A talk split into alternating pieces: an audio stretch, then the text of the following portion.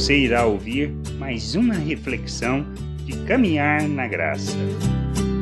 Eles ainda não tinham entendido. No Evangelho de João, no capítulo 20, versículo 9 e 10, lemos sobre a atitude dos discípulos após irem ao sepulcro e testemunharem que o corpo de Cristo não estava lá, pois ainda não tinham compreendido as Escrituras, que era necessário ressuscitar ele dentre os mortos, e voltaram os discípulos outra vez para casa. Os discípulos não lembraram das palavras e nem dos ensinos de Cristo quando estava com eles, e também não tinham entendido o que estava nas Escrituras. Por isso voltaram para casa. Quantos de nós ainda agimos da mesma maneira e não entendemos os processos de Deus e desconhecemos as Escrituras?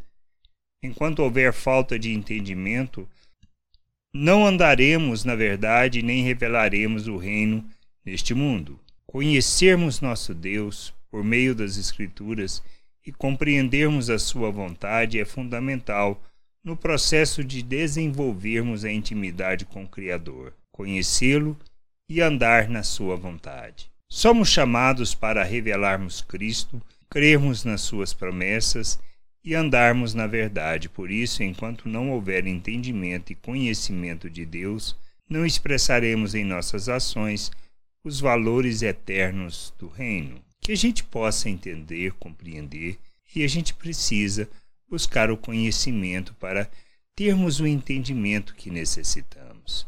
Graça e paz sobre a tua vida. Amém.